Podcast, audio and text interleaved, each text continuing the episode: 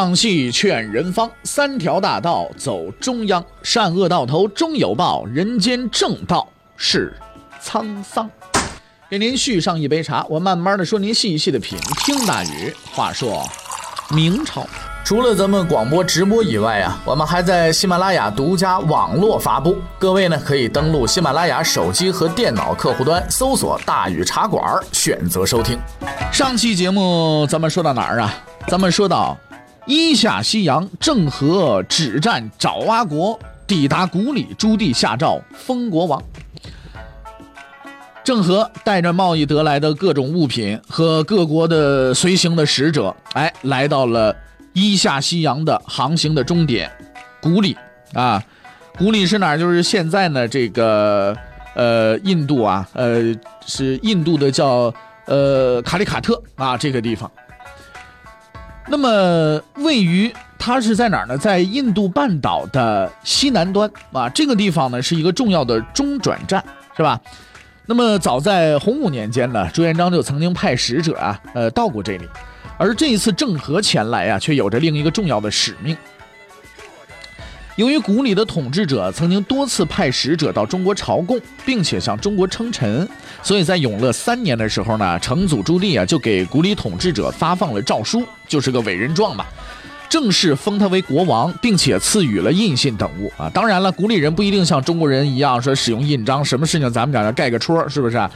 但是既然是封国王嘛，你总得整点仪式的意思，意思意思，对不对啊？啊，要不然就没意思了，是不是啊？你不弄那是几个意思，是吧？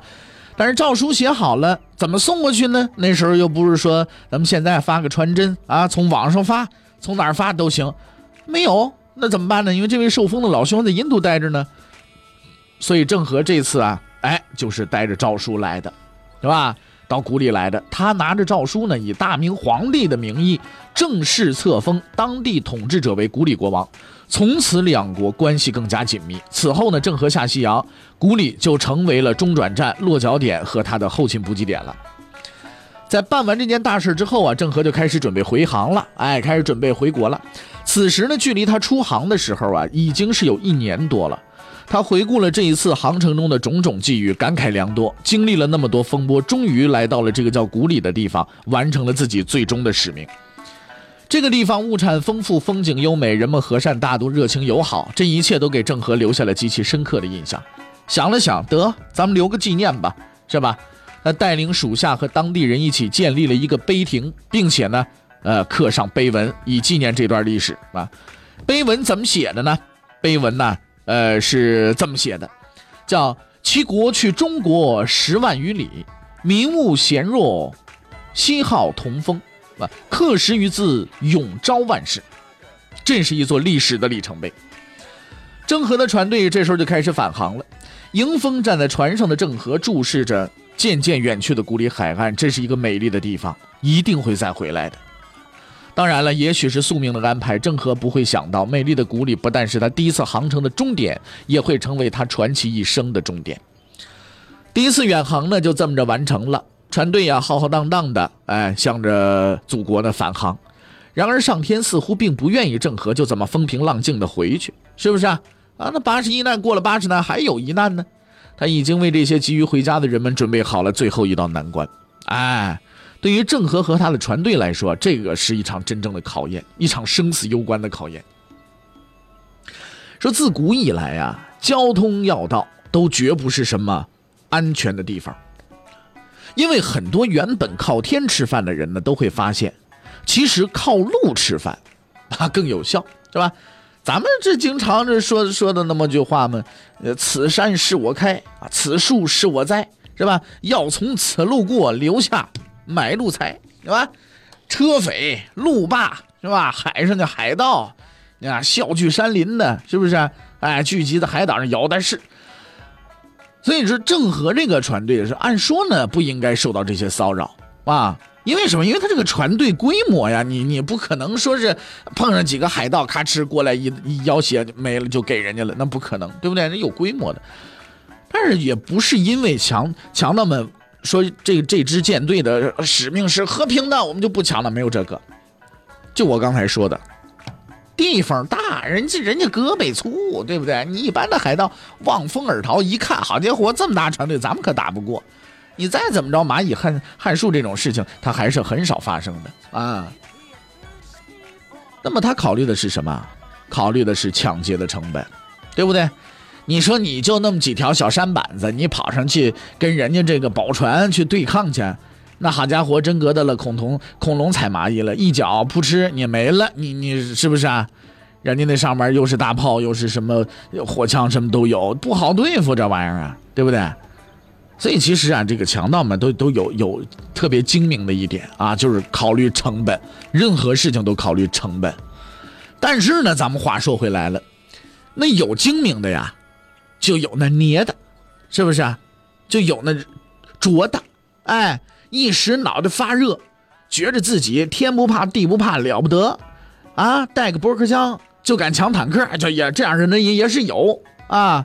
咱们接下来要说的这位啊，就是陈祖义，就这位，他正准备开始自己人生当中最大的一次抢劫啊，当然了，也是最后的一次。那怎么个情况？陈祖义啊，是广东潮州人，洪武年间呢，因为犯罪就跑了。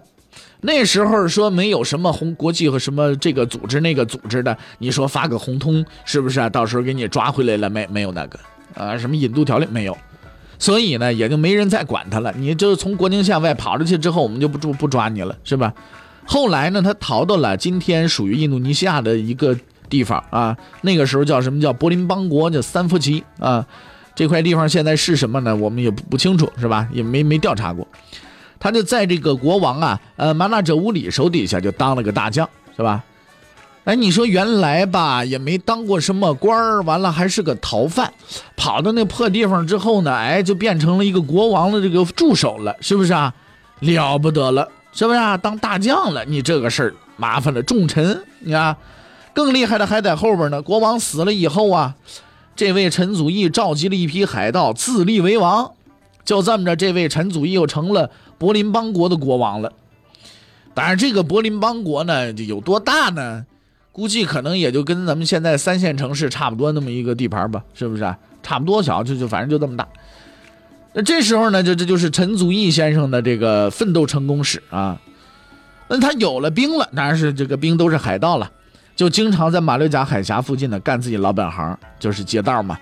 这也很正常嘛，手底都是海盗。你说那海盗不去劫道去，那还能干嘛呀？是不是？打劫那是最必须要做的事情。周围的国家要受不了他了啊！但是由于这些国家呢都跟他差不多大，也打不了，都打不了他。就这么着，陈祖义那胆子和胃口就越来越大，逐渐的就演变成专门打劫大船、商船，哎，猖獗了很多年，直到他碰到了郑和。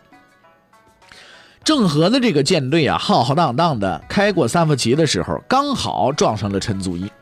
郑和对这个人也早有些耳闻，于是就做好了战斗准备。而陈祖义呢，却做了一个让所有人都意想不到的决定。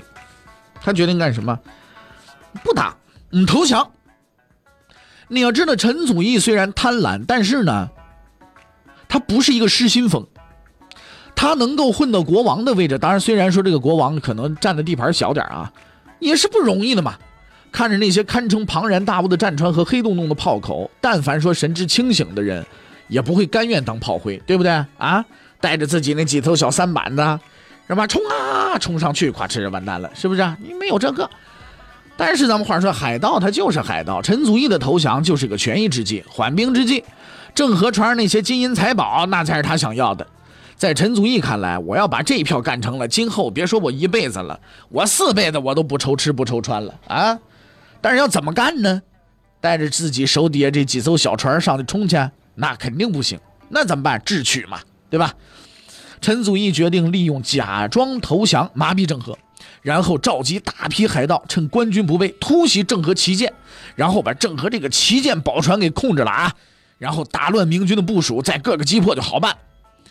应该说呀，这是一个可以执行的不错的计划啊。就陈祖义的实力而言呢，他也只只能是这么办了，是吧？在经过精心筹划之后呢，他信心满满的开始布置各项抢劫前的准备工作。在陈祖义看来啊，这郑和啊带着这个船队呀，哼，就是一巨大的肥羊啊。哎呀，马上我可就要发财了。陈祖义为了圆满完成这次抢劫的任务啊，四处的找同伙，哎，拉合伙人，七拼八凑，哎，你也别说，还真有些搞天使投资的，也找了五千多人，战船二十余艘啊。于是呢，带领属下啊这些踌躇满志的这些个人，就准备发财的这些个人啊，就向明军战船呢就开始逼近了，准备呢，哎，趁明军不注意啊，后脑勺子给他来一下子。不出陈祖义所料，明军船队果然一点防备都没有，连船上的哨兵比平时都少。陈祖义一看，太好了，哈哈，这就是我想要的东西。来来来，各位朋友们，各位伙计们啊，各位兄弟们，是不是大秤分金啊？大块吃肉，大口喝酒的时候到了啊！抓紧时间给我冲啊！命令手下海盗往上冲。可就在此时，明军船队那叫杀声四起，火炮齐鸣啊！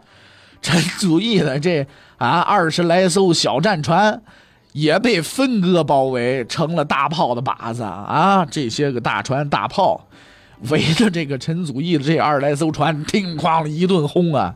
目瞪口呆的海盗们，黄粱美梦没醒呢，就上黄泉路了。陈祖义这才明白自己中了明军的埋伏了，这下子彻底是完了蛋了。训练有素的明军给这些纪律松散的海盗们上了一堂军事训练课，迅速的解决战斗，全歼海盗五千余人，击沉敌船十余艘，并俘获多艘。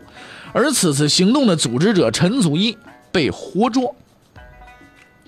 陈祖义做做梦也没想到，那个一脸和气接受他投降的郑和啊，看着这人怎么这么面善，怎么这会儿从肥羊变成了大老虎了？他有一种上当的感觉。其实陈祖义啊，之前之所以会认为自己必胜无疑，一方面是出于自信嘛，另一方面也是因为他不了解郑和到底是个什么样的人嘛，就觉着三宝太监嘛，能有多大能耐？可能陈祖义是在三福旗待久了，还当上部落的头头了，每天被一群人当主子供着，还真把自己当回事儿了。其实从两人身份你就可以看得出来，陈祖义那是个囚犯，那是混不下去了才跑出来的，是不是啊？而郑和呢，那是千里挑一的佼佼者呀。陈祖义长期以来带着他的海盗部下们打劫船只，最多也就指挥那么几千人，都没遇到什么抵抗。那对方不是民船就商船，怎么跟他抗啊？他似乎天真的以为打仗不就是大伙呼啦超往上一冲啊，拿锤子砸碎了，完了就不不就完了吗？这叫郑和的人也必然会成为他手下的败将。而郑和从十一岁就已经从军了，有着丰富的军事经验。他在朱棣手底下那叫身经百战，参加的都是指挥几十万军队的大战役啊，还曾经和那个时代最优秀的将领，什么盛庸、铁铉、平安等人上阵交锋，那都是掰过腕子的。那些个超级猛人都奈何不了的郑和，何况你小小的海盗头子陈祖义啊？陈祖义这些花招根本逃不过郑和的眼睛。郑和之所以没有立刻揭穿他，是因为他决定，我将计就计。设一个大圈套，让陈祖义带着自己身边所有的海盗往里边跳，这才方便我一网打尽嘛，对不对？要不然我还得各个击破，多累得慌啊！此外，在郑和看来，活捉陈祖义是非常有必要的，因为这个人将来是可以派上用场的。至于派上什么用场嘛，之后我们会介绍啊，在这儿咱是按下不表。在清除了这些海盗之后，郑和继续扬帆向自己的祖国挺进。永乐五年九月，公元一四零七年，郑和光荣完成使命，回到了京城，并且受到了朱棣的热烈欢迎和接见。此时，陈祖义成为了一个有用的人。由于他本就是逃犯，又干过海盗，为纪念此次航海使命的完成和清除海盗行动的成功，记了旗了。哼。朱棣下令，当着各国使节的面，直接把陈祖义脑袋剁了，斩首示众，警示他人。这么一看，陈祖义也算为宣传事业做了点贡献。这次创造历史的远航，虽然没有找到建文帝，但是却带来了一大堆西洋各国的使者。这些个使者见证了大明的强盛啊，物华天宝，是吧？十分的敬仰，纷纷向大明朝贡。而朱棣呢，也坐在自己的龙椅上，体会了一把君临万邦的滋味。哎呀，这时候朱棣心里这样啊，哈哈，国家强盛就是好，就是好啊，真他妈好，是吧？感觉太他妈不错了，是吧？而朱棣呢，也从他们那里知道了很多远方国家的风土人情哎，他还得呃还知道呢，在更远的地方还有皮肤黝黑的民族和他们的神秘的国度。在这儿呢，我不得不再次向大家推荐一下《走向海洋》这部纪录片啊，同时再推荐一个现在正在热播的一个纪录片啊，刚播了四集，叫做《苏东坡》，是吧？这个各位呢都可以看一看啊。回来继续说咱们的事儿啊。朱棣呢知道了这些事情之后啊，是很有意思的一件事儿啊，就是不但可以探访以往不知道的世界，还能够将大明帝国的威名。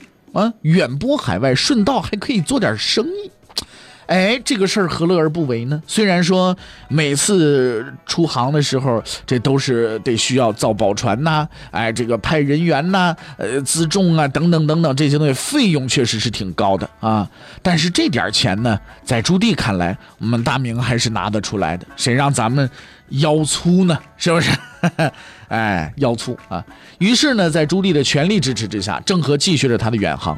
此后，他分别在永乐五年九月、永乐七年九月、永乐十一年冬天、永乐十五年冬天、永乐十九年的春天，五次率领船队下西洋。这五次的航海过程啊，和第一次比较类似，除了路线不同、到达的最终的目的地不一样之外，路上遇的事儿不一样之外啊。其他的基本不一样，咱们也就不把这五次呢一件一件一件一件给大伙儿说出来了，不一一阐述了。也有呢，这个郑和下西洋的专门的这个纪录片，各位朋友们呢也可以自己去看一看，是吧？咱们简短截说，郑和在之后的五次下西洋，主要目的已经变成了和平交流和官方贸易。当然，他和他的舰队呢，在这几次航行当中啊，也干过一些小事儿啊。什么小事儿呢？比如说。调节国家矛盾，维护世界和平。暹罗和苏门答腊，收拾拦路打劫、不听招呼的国家西兰山国，把国王抓回中国坐牢，那够狠吧？带其他国家国王到中国参观啊，这里边呢就是苏禄国代表团，国王亲自带队，总计人数三百四十余人，吃了一个多月才回去。然后呢，带回了中国人向往几千年的野兽，什么麒麟啊哈哈？后来证实呢，麒麟有见过画的就知道，这玩意儿不长颈鹿吗？是不是啊？哎，也不算小事儿哈，都挺大。经过郑和的努力呢，西洋各国呀跟明朝建立了良好的关系。其实这就是咱们现在可以说呢，呃，海上丝绸之路啊这条线，基本呢郑和走的就是这条线啊。虽然说彼此之间呢这个生活习惯不同，国力相差也很大，但是开放的大明并没因此对这些国家另眼相看啊。他以自己的文明和宽容，真正从心底征服了这些国家。大明统治下的中国，并没有在船队上加上什么高音喇叭，宣扬我是为和平而来，我给你们带来和平，带来什么？正如后来那些拿着圣经、乘着几座小船高声叫嚷：“我们来就是为了两件事情，第一件事情啊，就是基督耶稣，是不是？第二件事情，我们就是为了香料来的，是不是？哎。”什么传播福音？郑和的船队带来的是丰富的贸易品和援助品啊！因为某些国家确实 基本上就是原始部落，他的船队从未主动攻击过任何国家，即使是自卫也是很有分寸。比如说西兰山国王，后来也给放回去了，从来不仗势欺人啊！当然了，你说两万多人的部队，然后呃三百多艘大船，这玩意儿有没有资本欺负别人？绝对有。西洋各国的人们，无论人种，无论贫富，都能从这些陌生的人脸上看到笑容。他们心中明白，这些人是友善的，是给予者。而在对比西方探险家们在经历最初的惊奇之后，很快发现这些国家拥有着巨大的财富，啊，却没有强大的军事实力。于是呢，烧杀抢掠就来了，只是为了抢本就属于当地人的财产，对吧？杀人放火，暴力手段各种用。南非的一位著名的政治家曾经说过：“说西方人来到我们面前的时候，手中拿着圣经，我们手中有黄金；后来就变成了他们手中有黄金，我们手中拿着圣经。”这是一个十分中肯的评价。对于那些西方人，当地人心中也明白，这些人是来掠夺的。即使他们最终被这些西方人给征服了，通过暴力给征服了，但他们绝对不会放弃抵抗，他们会争取到自由的那一天。因为这种蛮横的征服是不可能稳固的，所以说孰高孰低，孰是孰非啊？哎，要用一句老话在这里套用啊，要相信群众，群众的眼睛是雪亮的。所以咱们也是重复那句话啊，以德服人不是一个笑话。